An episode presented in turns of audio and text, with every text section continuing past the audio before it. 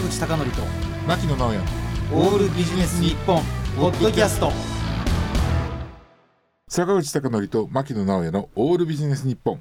本日のゲストは音楽ライターの浜口秀樹さんです。よろしくお願いします。お願いします。もう打ち合わせわずか10分だけで いかに浜口さんすごすぎる人かっていうのは分かったんで。あの盛り上がっちゃいましたね。ええこの本番でもちゃんと引き出すかっていうのがそうそうねあれですね。はもう今日はですねもうはい。いつになくあのスタジオの中にねいろんなものがあります。いなぜ打ち合わせを録音してなかったんだそうそうそうあんなに盛り上がったのに。ねえ。はい。ということでまず浜口秀樹さんをご紹介させていただきます、はい。えっと1965年にお生まれになって、はい。雑誌やウェブにエンターテインメント系の記事を寄稿する傍ら CD/DVD の監修選曲やライナーノーツ、楽曲解説などでご活躍中です。すごくないですか？選曲もやるってことはもうライターさんじゃないじゃないですかこれそうそうそう。そうそう一応ねプランナーという肩書きもね、なるほど。ええ。なるほど。あプランナーすごいですね。はで現在ですね、えっと FM 小田原にて、えっと第3第4日曜日、えー、24時から放送中の午前0時の歌謡祭ではですね、企画構成 MC を担当されていらっしゃいます。タイトルが良くないですかこれ。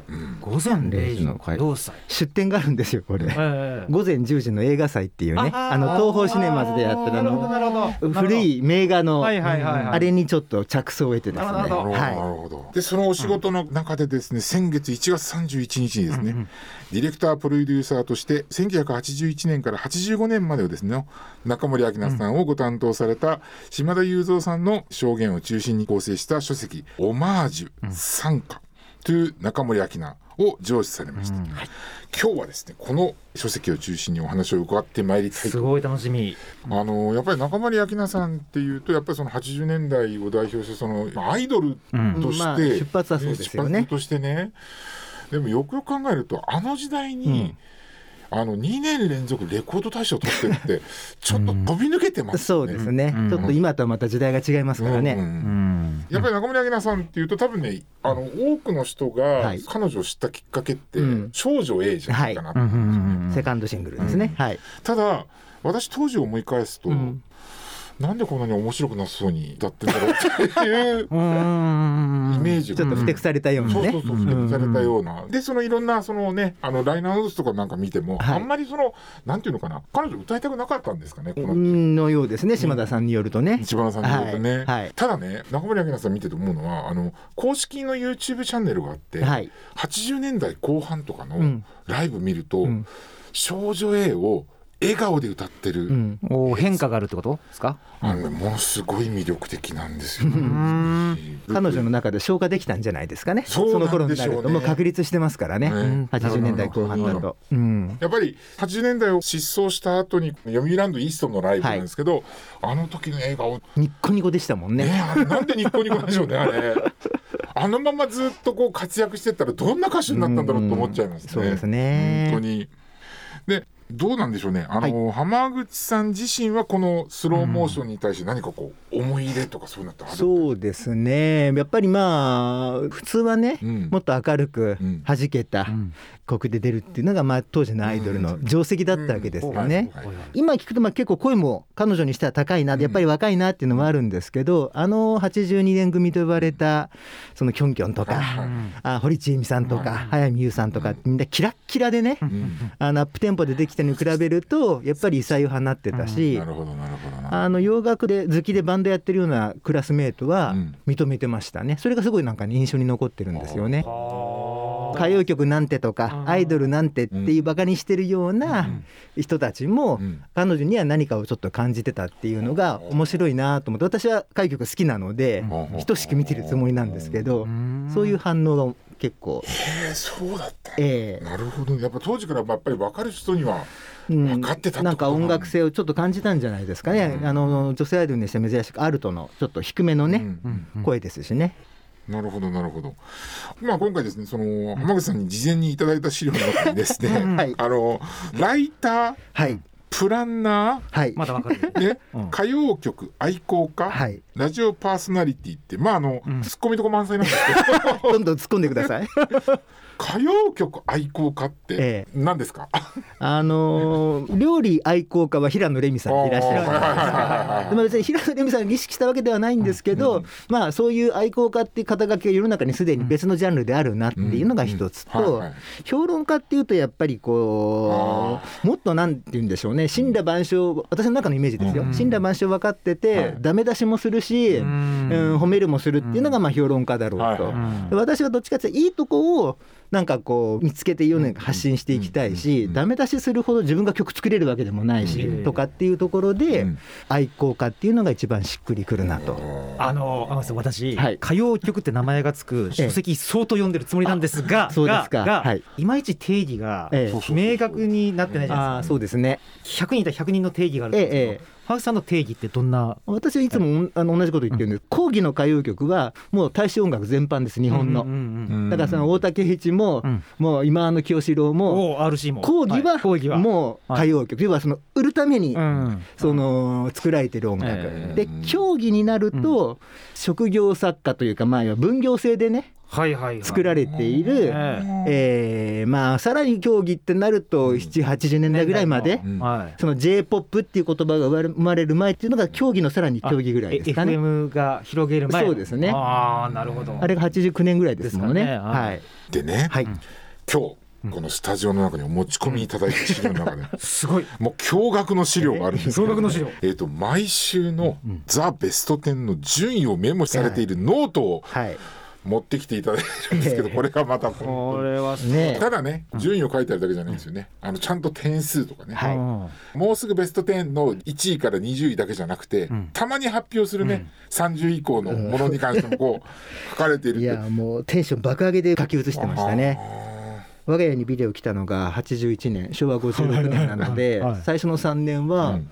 目は画面に釘付け、うんで手はこうメモ帳にこう書くみたいな、書いて速記で。これすごいですよね、うん。今だったら簡単にスマホで写真撮れますし、ですよね。ねザ・ベスト10あの毎週録画なんかできない時代ですからね。はいはいはいでもビデオ来たのがって81年って早くないですか？あちょっとねなんかうちの親父が新しいもの好きでね。でもねだからといって録画できたわけじゃないんですよ。テープが高かったから。そうか。なるほどそうそう。あの時ね8,000円とかしたんですよ。そうそうそうそうそう120分テープがもうものすごい高かったですよね。高かったですよね。だって1本1000円とかになったらうわめっちゃ安くなったと思いましたもんね、85年ぐらいから値崩れしてくるんですけど、うんうん81年の頃は本当にもう7,8,000円でとても高校生の小遣いでは確かに。そんなに買えない。確かに。だから年末の「紅白」とか「レコ大」とかっていう結構メモリアルなやつだけは取っておくみたいな。ああなるほど。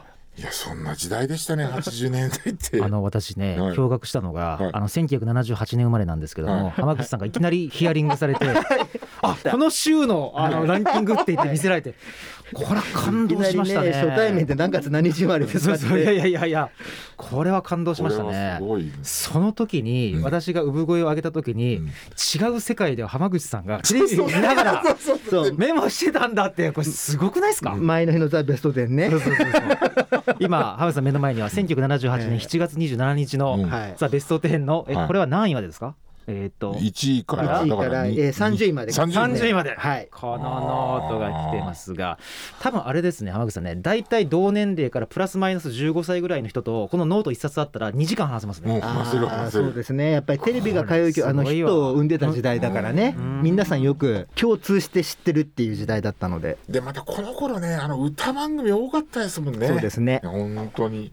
毎週毎日ありましたから。毎日ありましたよね、皆さん忙しかったでしょうね。週に2回も3回も生放送出たりとか。よく聞くのは月曜日がね、うん。あのレッツゴーヤングの収録日なんですよ。あの放送は日曜日なんですけど、月曜日に NHK ホールで収録で、うん。でその隣で、えー8時から紅白歌のベスト10とか、ザトップ10の生放送。私もうそれはしごして見に行ったことあります、これ。本当ですか？もうめっちゃあります。懐かしい。で10時から夜のヒットスタジオでしょ、うん。だから売れっ子は3本掛け持ちするわけですよ。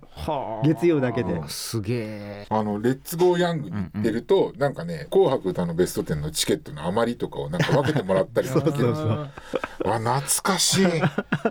それとね、うん。あの中森明菜さんにつながるあのね布石になると思うんですが、うん。オリコンも創刊号から収集なさってると。そうまあこれはすのごい。これはすごい、うん。本当たまたまなんですね、ザ・ベスト10もはいたまたま第1回見られたっていうね。だってあーななんと言いますけど録画機器ないし、うん。で小学6年生でしたから、はいはい。木曜の夜9時によく見てたなと思ってね。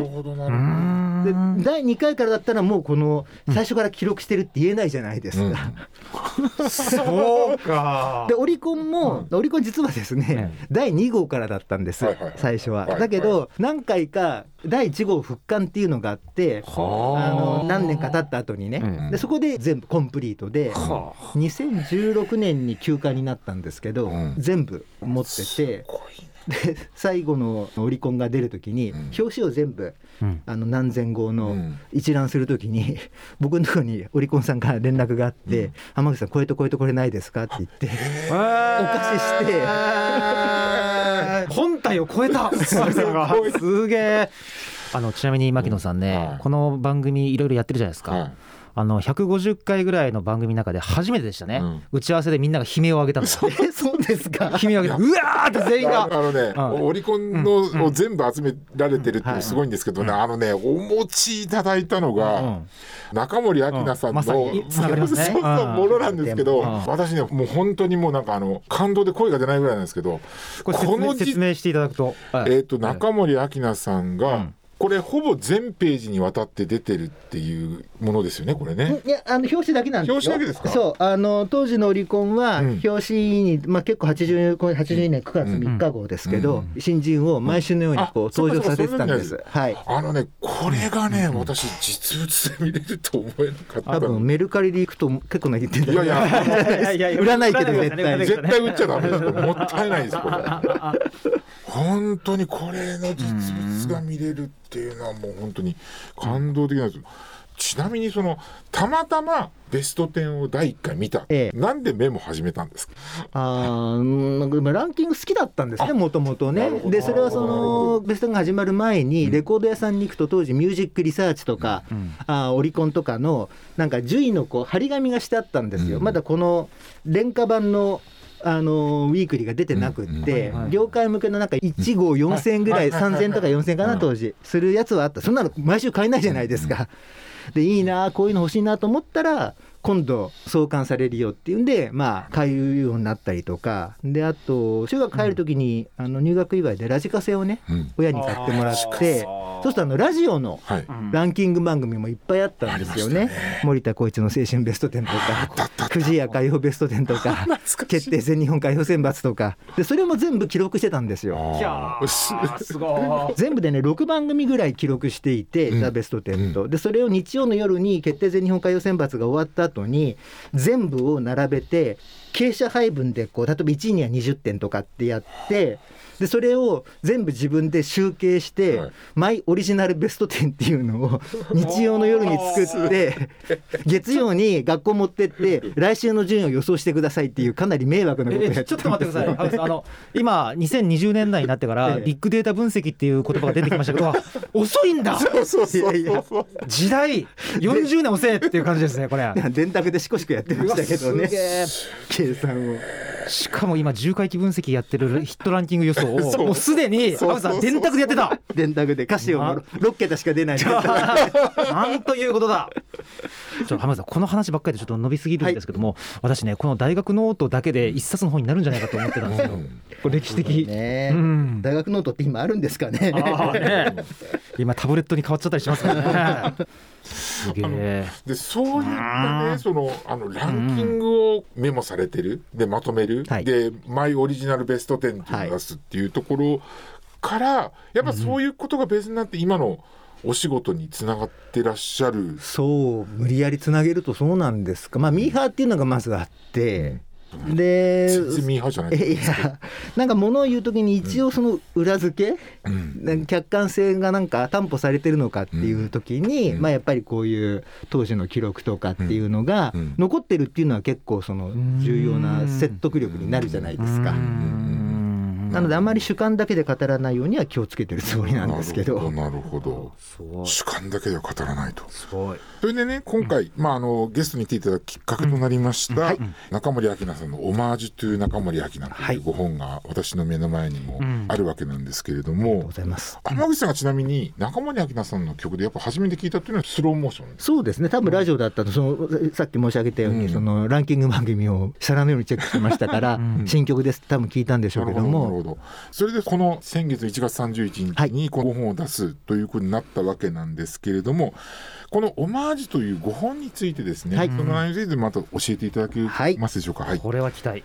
あのその5年ぐらい前ですかね、はい。あの音楽プロデューサーの方の証言を集めた本っていうのを私やはり新興ミュージックさんから出版させていただいて、はい、その時に島田雄三さんにもお話を伺ったんですね。なるほどなるほど。で一昨年の秋でしたか、うん。島田さんから、えー久しぶりにお電話をいただいて、まあそろそろ就活で書き残しておきたいんだと。その秋菜の制作起用としてね。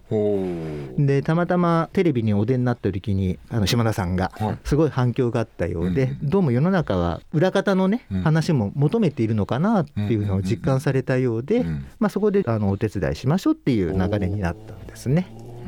はい、もともとね、はい。あの中森明菜さんの例えばその昨年からですかねその40周年記念ベスト版みたいなところに、はい。浜口さんすでにライナーノーツ書かれてるじゃないですか,、ええ。だからそれの延長線上。えーとね、前後は逆なんですよね。ね。あの先に本能をあまあまあ、どういう形か別にしてもうん。書き残しておきたい手伝ってくれって話があって分かりました、うで例えばじゃあ作家の方に話を聞いて、うん。もっと膨らませてはどうでしょうかっていう書籍の企画案を私が作って、うん出版社さんを探しっていうのをやってるうちにワーナーさんから、えー40周年で、まあ、今もずっと,、えー、とか来年まで続くんですけど、ワンクールに3タイトルずつぐらい彼女のそのワーナー時代の作品をこうリーシューでしかも音質を良くして、うん。カラオケもつけて、っていうでその中にあのディレクターの回想記と解説をね、うん入れるっていう話が来て、んじゃあっていうんでそこも私が書かせていただき、うんでこれがあるんだったらこれをベースにじゃあ書籍もうん。それをこう過筆、うん。情報改訂版みたいな感じでできるんじゃないのっていう流れですね。はい。なるほどね。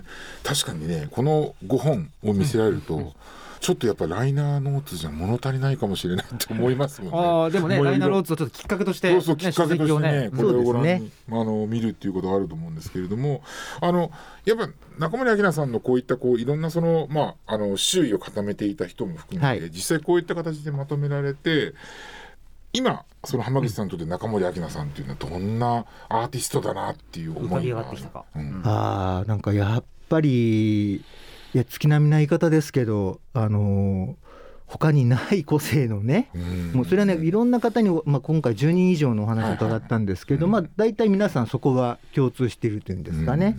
その最初からまあ他とは違う何かっていうところで、うん。まあ惹かれたりとかっていうのは大体皆さんおっしゃってることなのでそれがなんか改めて証言で裏付けられたっていうあですかね。えあのプロデューサーの方とね、はい。そのお話をしている中で、私ちょっと今回その中森明菜さんのいろんなそのシングルとか聞かせていただいて思ったのは、デビュー曲スローモーションでしょ、はい。でえっと3曲目がセカンドラえブじゃない？ですね。結局そのブレイクしたのって少女 A なんですけど、はいちょっとテイストが違う気がするんですよね。そうですね。うんうんまあ結果論、まあまあ良かったんですけど、はいうん、狙いだったんですかねあれね2曲目っていうのは。とおっしゃってますね。あの島田さんは。はい。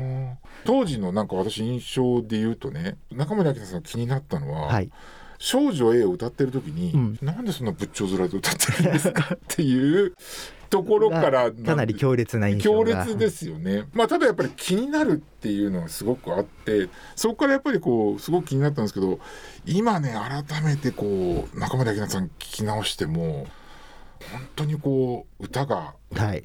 うまいまあうまいってもう本当にもう、うんあの薄っぺらい言い方なんですけど、うん聞かせるというかボーカリストだなと思うんですよね。ちなみに坂口さんって、うん中森明菜さんがデビューした頃っていうのはまだもう4つとか。そう。四つとかだけどだけどね、だけど私ねあのこの前福岡のテレビ番組出てたんですよ、はい。はいそれで、うん。中森明菜さんの特集をやるわけ。ー。番組で。よくしくもはい。でなんでですかって聞いたら、うん。プロデューサーの人が大好きなの。ですごいと思うのが、はい。その大好きっていう熱量をうん。40年とか持ち続けるってすごくないですか、うん。この魅力ってどこら辺にあるんですかね、うん。秋名さんのファンは特にそういう方が多いんじゃないかなという気がしますね。番組を私物化してるんですよ。自分が好きだから。沼なんですかね。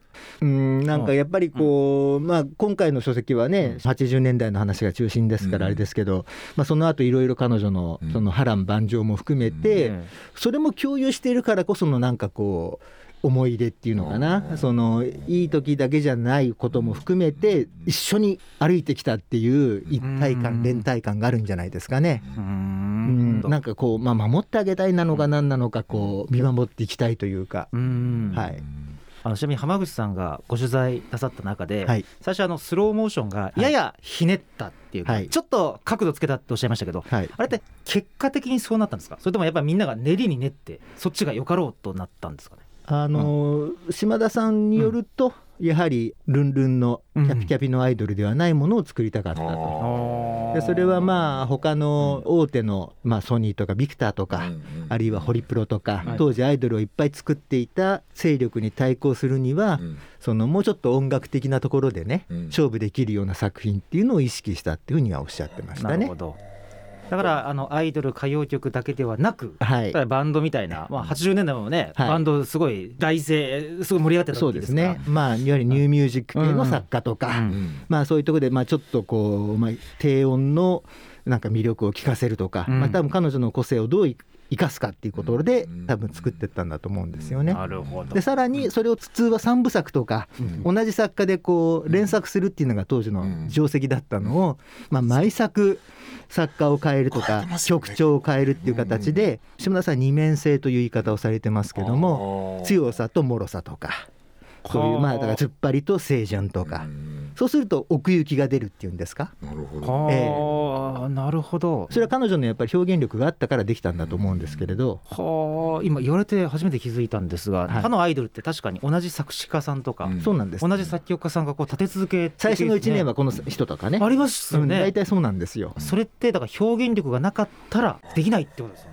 そうですね。それこそさっき牧野さんおっしゃいましたけど、表情の作り方も含めてやっぱり本人に引き出しがないと、ななんかも,、まあ、もちろんやらされてるっていうのも歌謡曲の一つの魅力ではあるんですけども、まあ、見抜かれてしまうというか、うん。それがなんかどうも本当にこの子は突っ張りなんじゃないかなと思わせるとか、うん本当は純情なのかなっていうのが秋菜さんの場合両方本当に見えてしまうっていうのが。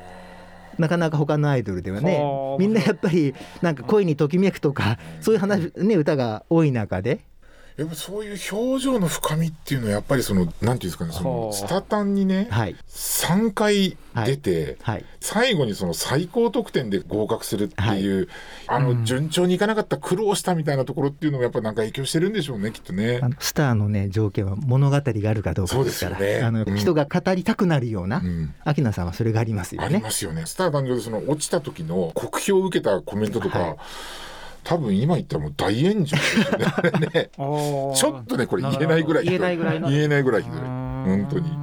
えー、とこの5本もそうですけれどもこれから中森明菜さんを聞いてみようっていう時で言うと昨年からやっぱ2年にわたって、はい。先ほどの「ライナーノーツ」もありますけど当時のアルバムとかがいい音になって復刻していくってことなんですよね。そうなんです、あのラッカーマスターサウンドっていう中でアナログのふくよかな音に限りなく近いというのが売りなので、そういったことをやられたものが今年いっぱいぐらいで続けるって感じえー来年の春までというかあなるほどなるほど。で島田さんの時代は昨年で一区切りして、はい。で今度2代目あの藤倉克美さんという、はいはいはい。とってもまた洋楽的なセンスにあふれたディレクタープロデューサーのうん。今あの作品に入りつつあってそれもあの私が取材して書くという段階に、そしたら、はい。あの「デザイアっていう曲でね、はいあのデザイアのええ。シングルのね、ええ。歌詞カードというかそこのところに、うん、できるだけ大音量で聞いてくださいっていう注意書きが入ってるんですけど、ええ。あの2014年の復刻版では、はい。あの常識的な大音量みたいなのが変わってるじゃないですか。コンプライアンスの時代にね。で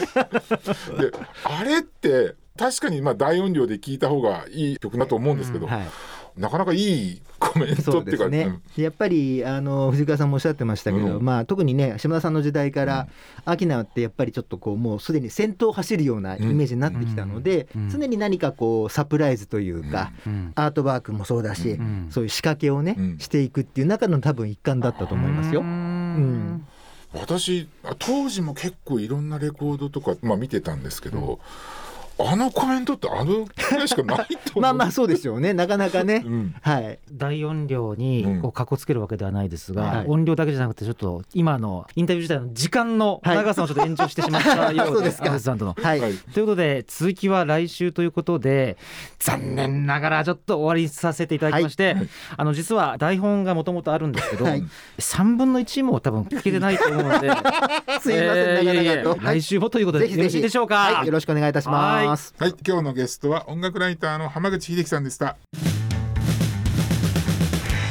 坂口孝則と牧野直哉のオールビジネス日本ポッドキャスト。今回はここまで。次回もお楽しみに。